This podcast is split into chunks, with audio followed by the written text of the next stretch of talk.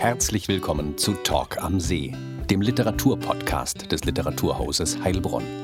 Wir bieten Literatur pur und sind für euch im Gespräch mit AutorInnen aus dem ganzen deutschsprachigen Raum.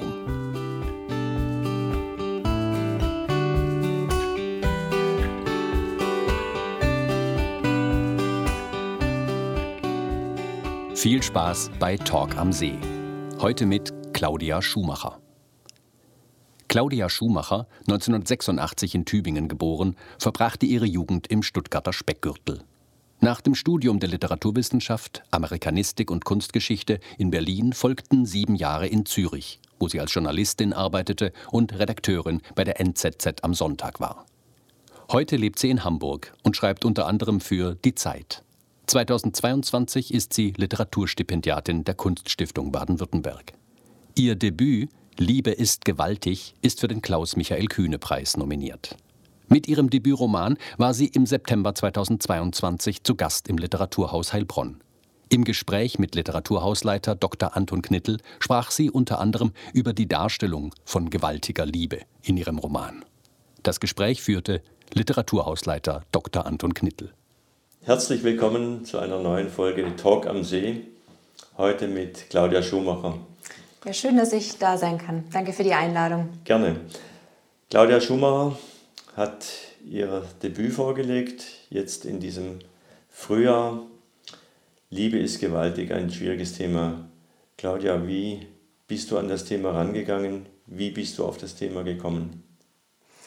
Also ich kam auf das Thema eigentlich durch eine Frage, die ich mir gestellt habe. Also mich hat fasziniert, wie kann es sein, dass in manchen Familien Liebe und Hass so nah beieinander liegen? Wie kann es sein, dass ähm, Menschen ihren Nächsten, ihren Schutzbefohlenen in einer Familie Grausamkeiten zufügen? So, das ist jetzt erstmal so die übergeordnete Ebene ähm, von, von Dysfunktionalität in Familien. In meinem Roman geht es dann eben auch bis hin zur Gewalt. Also es geht um häusliche Gewalt, ähm, unter anderem im Buch, aber das ist der der Leitfaden, der sich auf jeden Fall durchzieht. Erstaunlicherweise ist das ein Thema, was äh, die Literatur der Gegenwart kaum behandelt. Ähm, du hast einen Roman geschrieben, der auf verschiedenen Ebenen spielt. Es, ist, es geht um Gewalt, es geht aber auch um Befreiung, es geht um familiäre Strukturen. Mhm. Wenn es um häusliche Gewalt geht, liegt es nahe. Und trotzdem ist es auch ein Roman, der um Fremd- und Eigenbilder auch äh, sich herumgruppiert. Es sind mehrere Figuren, vielleicht kannst du da ein paar äh, Sachen dazu sagen. Es ist ja sicherlich nicht ganz einfach, so einen Romankomplex äh, in dieser mhm. Dichte, wie du ihn äh, geschrieben hast, äh, zu, zu schaffen. Mhm. Ja, da hast du auf jeden Fall schon mal schön die, die Themen angerissen, um, um die es so geht. Ähm, ja, das Buch heißt Liebe ist gewaltig und da steckt schon mal eine gewisse Ambivalenz drin. Ähm, das Wort Gewalt ist, ist, ist in gewaltig enthalten, aber es geht eben auch um große Gefühle. Es geht um überwältigende Gefühle, um Liebe, die ähm, in ihr Gegenteil umschlagen kann. Es geht ähm, darum, wie Menschen teilweise von starken Gefühlen überrollt werden und dann ihre Impulse nicht mehr kontrollieren können. Und es geht aber also du hast ja schon gesagt, es gibt das Thema noch nicht so häufig in der Gegenwartsliteratur in der deutschen. Das stimmt. Ähm, und bei den wenigen Beispielen, die es in den letzten Jahren gab, äh, standen, also es waren männliche Autoren, mhm. die männliche Figuren in den Vordergrund gestellt haben. Und mich ähm, hat beim Schreiben die weibliche Perspektive mhm. interessiert. Also es wird eben, es beginnt ähm, mit der ähm, Juli, die 17 ist am Anfang. Ähm, sie ist die Heldin des Romans und sie ähm, kommt eben aus einer Familie, aus einer bürgerlichen Familie, wo, wo der Vater die Kinder prügelt und auf Leistung drillt. Ähm, und dann wird sie immer älter und es geht auch um das Erbe von Gewalt und ähm, es geht aber neben all dem auch einfach um die Geschichte einer jungen Frau, mhm. die, die aus der Ich-Perspektive erzählt und die ihr Glück sucht, die leben will, die Spaß haben will, die ähm, einen sehr pointierten Geigenhumor hat, ähm, eine Schnottrigkeit, eine Rotzigkeit, mit der sie erzählt und ähm, die dann halt eben auch die Liebe sucht später. Also die ähm, sich dann auch, es geht dann auch stark thematisch darum, wie kann man, wenn man so viel schlechte Liebe vorgelebt bekommen hat als Kind, wie kann man als erwachsene Frau gute Liebe geben und in eine gesunde, gesunde Beziehungen aufbauen zu anderen Menschen. Und, und das, das, das ist natürlich nicht so einfach und darum dreht sich der Roman auch, genau. Und ein Roman, der auf in mehreren Zeitebenen spielt, hast du gerade gesagt. Es wird natürlich auch zwischen den Ebenen immer mal wieder Rück- und Vorblenden gegeben, mhm. äh, geben und zugleich auch ein Roman über ja, Familienstrukturen. Es, es ist kein Roman über eine Klasse, sondern tatsächlich über eine wohlsituierte, normale, ja. scheinbar normale äh, Mittelstandsfamilie mhm. im gut situierten Deutschland, im gut situierten Bürgermilieu. Äh, es ist kein Klassenroman, wo es um Unterschiede von Klassen geht, sondern tatsächlich um äh, ja, glaube, Klassismus ist schon ein Thema, was unterschwellig auch eine Rolle noch mitspielt, so ein bisschen. Mhm. Aber es wird einfach nicht, ähm, weil es dann auch um die Vertuschungsmechanismen des Bürgertums geht, ähm, wo eine Hand die andere wäscht und ähm, der Vater, also der, der prügelnde Vater, der Anwalt ist, hat einen Bruder, der Arzt ist und der mhm. kommt, wenn er den Sohn zu heftig verprügelt hat und flickt die Wunden und dafür boxt der Anwalt dann den Arztbruder wiederum raus, wenn der äh, verklagt wird von einem Patienten und so. Also es geht so und ähm, aber es war vor allem eine bewusste Wahl, das mal in diesem Milieu spielen zu lassen, in dem es bisher noch gar nicht erzählt wurde, ähm, weil sowohl in der Literatur als auch im Journalismus ähm, wird das oft an so Schlagwörtern wie Alkoholikervater, auch Ehrenmord und solche, solche Themen, also in den 90ern hat man ja in der Öffentlichkeit so getan, als wäre Gewalt in Familien etwas, das nur die Einwandererfamilien betrifft. Und das ist natürlich ausgemachter Quatsch. Statistisch ist es so, dass es alle Milieus durchzieht und dass es sogar interessanterweise dann in Professorenfamilien beispielsweise eine gewisse Häufung sogar gibt. Also es dort häufiger vorkommt als dann wieder anderswo. Also man kann keineswegs sagen, dass das irgendwie ein Phänomen der prekären Ränder wäre. Das findet mhm. in der Mitte der Gesellschaft statt, in allen Schichten, auch in der Oberschicht. Und, ähm, und davon wollte ich erzählen. Genau. Und es geht eben nicht nur um die rein körperliche Gewalt, sondern auch tatsächlich um die psychische Gewalt, um die. Gewaltstrukturen, in denen Menschen psychisch äh, verhaftet bleiben, dann möglicherweise auch körperlich wieder reagieren. Du hast ja deinem äh, Roman ein Motto vorausgestellt. Mhm. Man kann mir nicht trauen, denn ein verwundetes Herz ist auch ein verwundeter Geist. Äh, dieses Motto sagt ja genau diese, diese Abhängigkeit von Körper und Seele. Mhm. Äh, ich würde dazu sagen, es ist von Louis Glück, von Louis Glück, genau, die Literaturnobelpreisträgerin. Ja, von Louise ist der, den Namen nicht, nicht vergessen. Ja, es sollte, sollte keinesfalls vergessen werden. Ähm, und das zeigt eigentlich schon diese, diese unauflösbare Verschränkung zwischen Körper und Seele und äh, mhm. die äh, körperliche und seelische Symptome, äh, das Thema Phänomene äh, der Gewalt, natürlich aber auch der Liebe äh, mhm. zeitigen. Und äh, das spielst du durch an einer Figur, die sich entwickelt, ähm, die versucht, ihren eigenen Weg zu gehen und versucht, aus diesen Abhängigkeiten rauszukommen in verschiedenen Milieus dann doch wiederum spielt, auch wenn es immer im Bürgertum bleibt. Mhm. Ähm, es ist ein Roman, der ja, sehr vielschichtig ist und äh, gleichzeitig eben nicht die reine körperliche Gewalt äh, in den Mittelpunkt stellt, sondern tatsächlich diese Strukturen, die ich äh, in verschiedenen, äh, ja, verschiedenen Rollen sehe äh, und verschiedenen Personen dann auch äh, dominiert sie äh, immer wieder auch in verschiedenen äh, Kapiteln unterschiedlich äh, grundiert.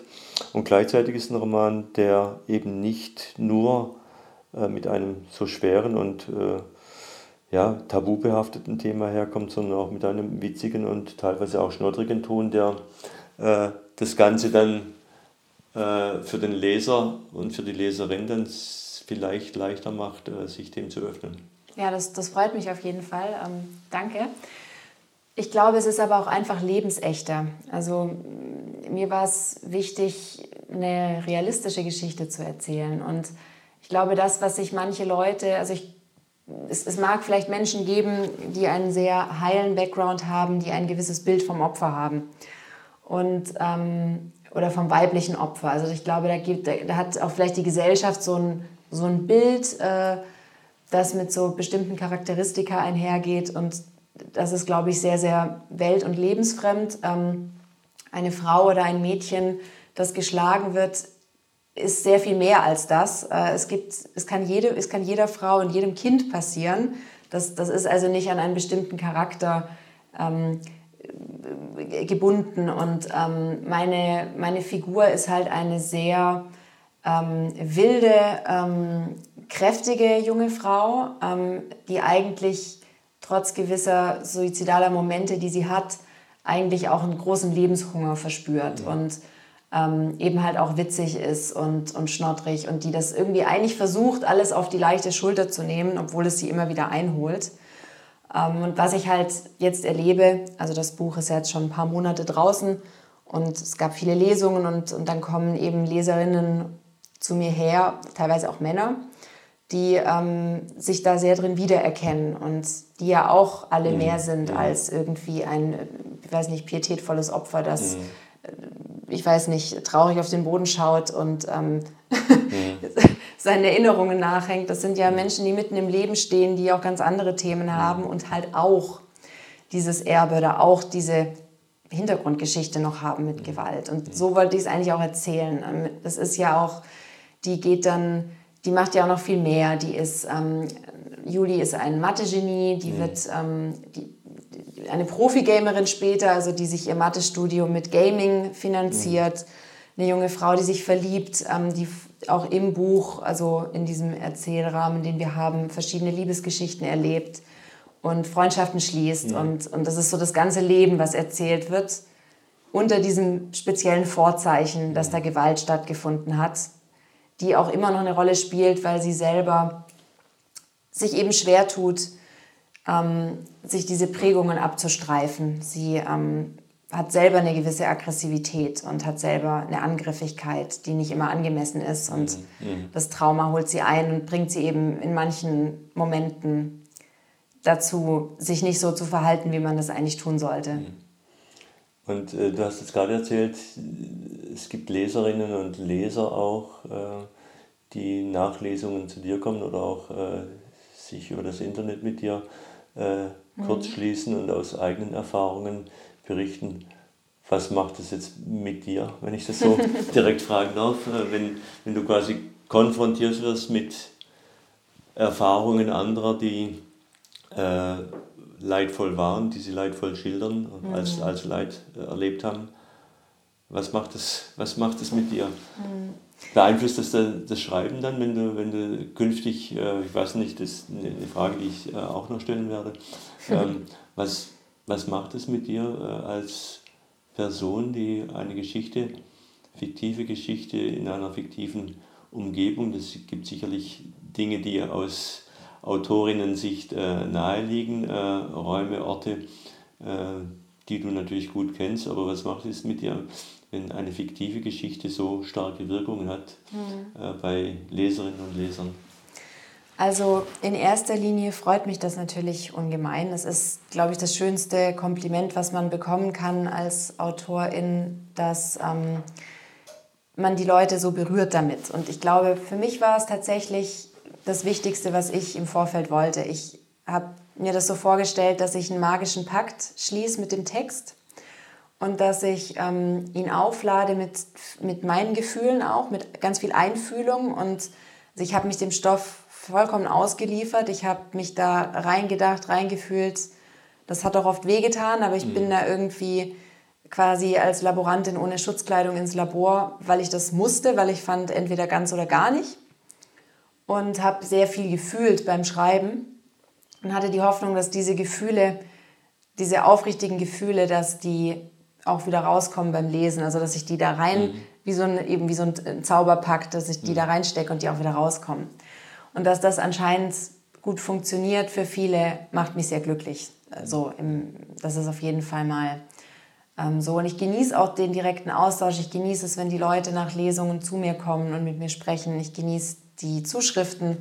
Das ist sehr schön und ich bin auch überrascht, wie gefasst die meisten doch sind. Also das sind sehr respektvolle Zuschriften. Es kommt super selten vor, dass jemand ähm, sich sehr akut an mich wendet und quasi meine Hilfe sucht, mhm. weil dann doch anscheinend ähm, lesende Menschen auch irgendwie wissen, dass das nicht die richtige Adresse ist. Mhm. Also dass ich mhm. nicht eine Hilfsstelle bin mhm. für, mhm. für, für, für akute Opfer. Dafür gibt es ja Hilfs, Hilfsangebote anderer Art.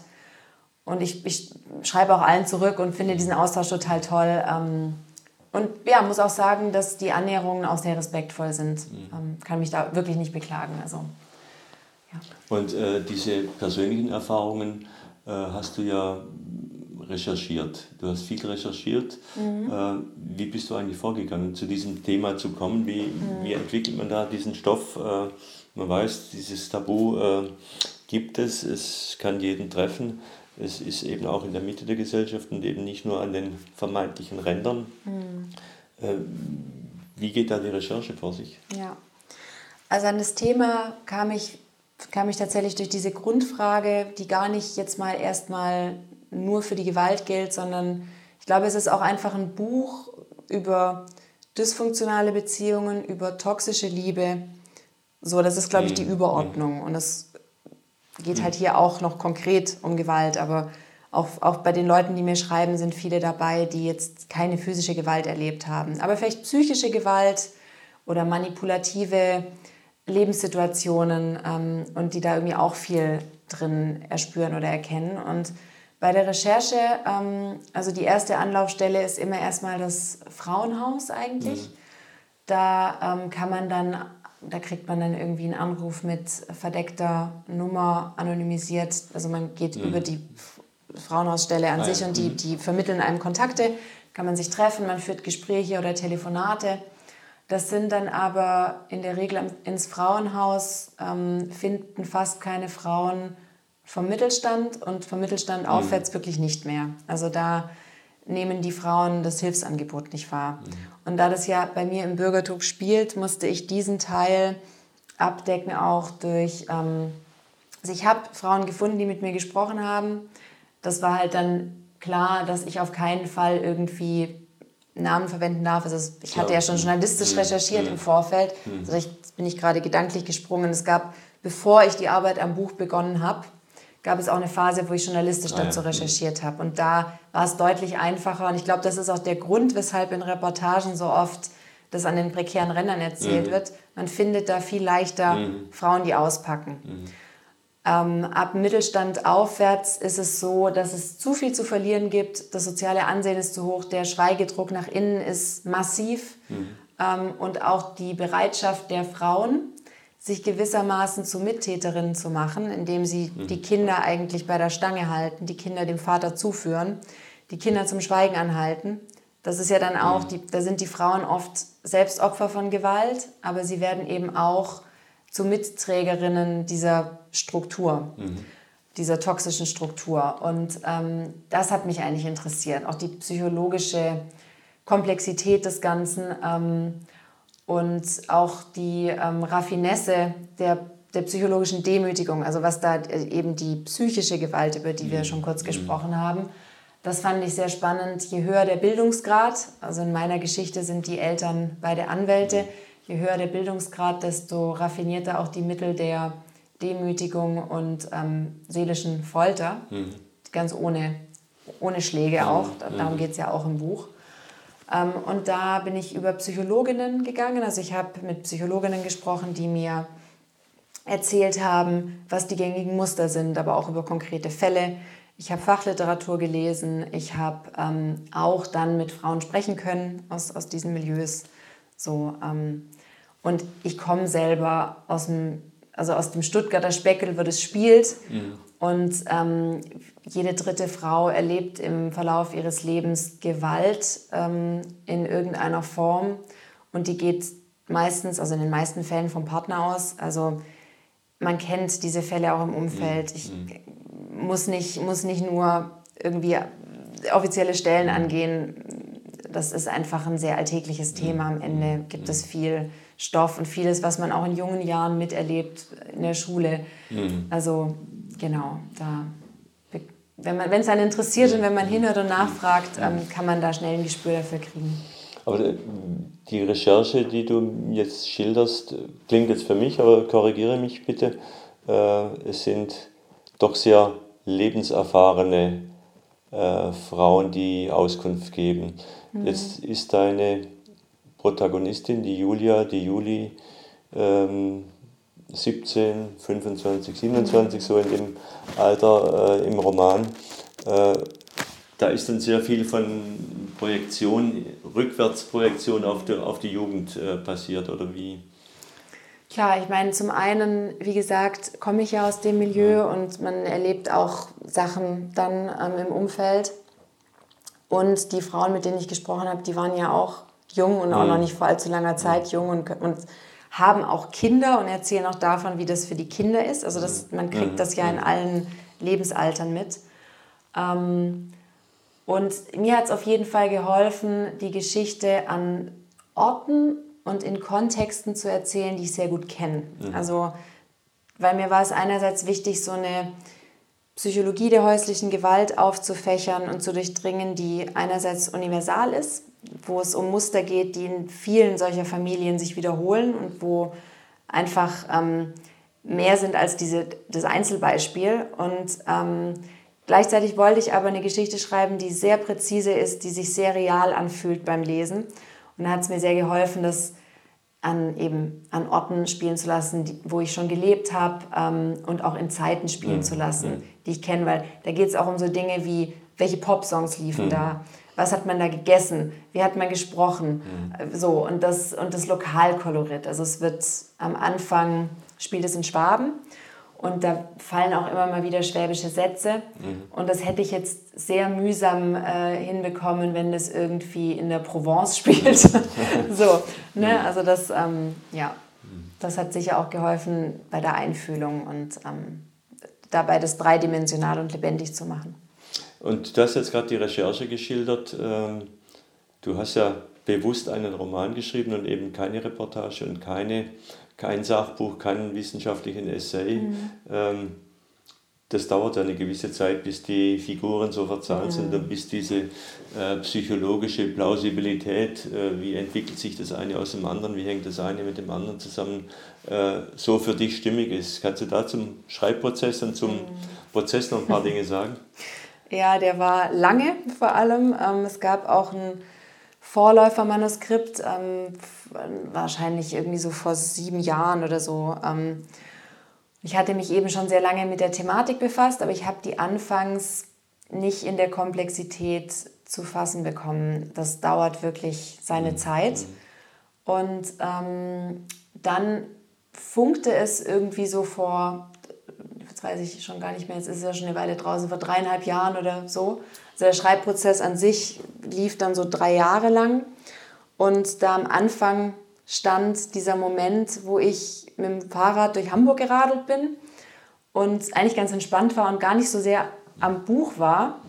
Und mir fehlte noch irgendwie so das, das, das zündende Moment irgendwie. Und dann hatte ich wirklich diese Stimme im Kopf von dieser 17-jährigen Juli, die da einfach so losrotzt, aus ihrer Sicht ganz subjektiv in ihrer ganzen charakterlichen Fehlerhaftigkeit auch und so einfach mal so losrotzt über das, was sie erlebt hat. Und ähm, dann kamen die ersten Sätze und ich dachte, oh, das ist es, mhm. das, ist, das ist die Stimme, die, ich, die ich suche. Das ist das, was jetzt Leben reinpumpt. Und dann bin ich nach Hause und habe wirklich die ersten, ich weiß nicht, 10, 15 Seiten geschrieben. Und an denen hat sich erstaunlich wenig verändert. Die sind mhm. äh, sehr so geblieben. Was in meinem Fall interessant ist, weil ich habe unendlich viel rumgefriemelt an dem mhm. Text. Also mhm. am Ende hatte ich 256 Textdokumente in drei Ordnern. Das war jetzt nicht nur reiner Text, das war auch Recherche, mhm. Interviews und so weiter, Ortsrecherche dann auch noch und so. Aber es war, ich habe endlos überarbeitet und jedes Wort wurde nochmal umgedreht. Alles, was unnötig war, wurde gestrichen. Also es war ein sehr intensiver äh, Textarbeitsprozess. Und, ähm, aber dieser Anfang, der war so inspiriert, das war wie eine Eingebung halt, der mhm. war, das war dann irgendwie da. Und dann mhm. ergab sich der Rest daraus eigentlich. Ja, ja ein doppelt beglückendes Gefühl. Zum einen ein sehr erfolgreiches äh, Debüt äh, vorgelegt zu haben, zum anderen aber auch natürlich, äh, du hast es gerade geschildert, auf große positive LeserInnen-Resonanz zu stoßen. Das ist das Schönste auf jeden Fall. Ja. Und äh, wie geht es dann weiter? Die Frage, die ich gerne stellen möchte. Na, jetzt bin ich noch ein bisschen auf Tour mit, mhm. mit Lesungen. Und ähm, da muss ich mal schauen, wie viel ich schaffe. Aber ich weiß schon mein nächstes Projekt und ich habe auch, das war mir irgendwie wichtig, äh, um mich da nicht so wegspülen zu lassen. Also ich habe mit den Recherchearbeiten und mit so ersten Skizzen schon angefangen, bevor das erste Buch überhaupt in Druck ging. Also ich habe schon mhm. so, das war mir so, ich weiß nicht, vielleicht ist auch so die, die schwäbische Arbeitsethos, so das pietistische Erbe, wo man so das Gefühl hat, nee, also ich bin sehr fleißig, ich habe schon äh, so, habe da schon begonnen. Und, Von nichts ähm, kommt nichts. Genau. und jetzt habe ich aber, komme ich gerade nicht so viel dazu, weil da braucht man auch, ich, ich schreibe sehr, mein Schreiben und auch, auch die intensive Recherche oder das, das Auswerten dessen, was man da so zusammenfriemelt und das Ideenfinden ist bei mir ein sehr abgeschotteter Versenkungsprozess. Also ich arbeite immer mit Ohrstöpseln, mhm. sehr äh, Handy aus, treffe dann auch phasenweise kaum andere Leute oder fahre weg, also begebe mhm. mich irgendwie nochmal in Isolation. Mhm. So, ähm, ich kann, ich bin nicht so der zwischen Tür und Angel schreibende Mensch. Das, ähm, gerade für die Gefühle eben, wenn man die Gefühle, wenn die echt sein sollen und man den Raum geben will und man das auch spürt, was man da schreibt, mhm. das braucht irgendwie Raum und Zeit. Mhm. Ja. Und, ähm, Aber es kommt. Es kommt, das ist, ist sehr schön.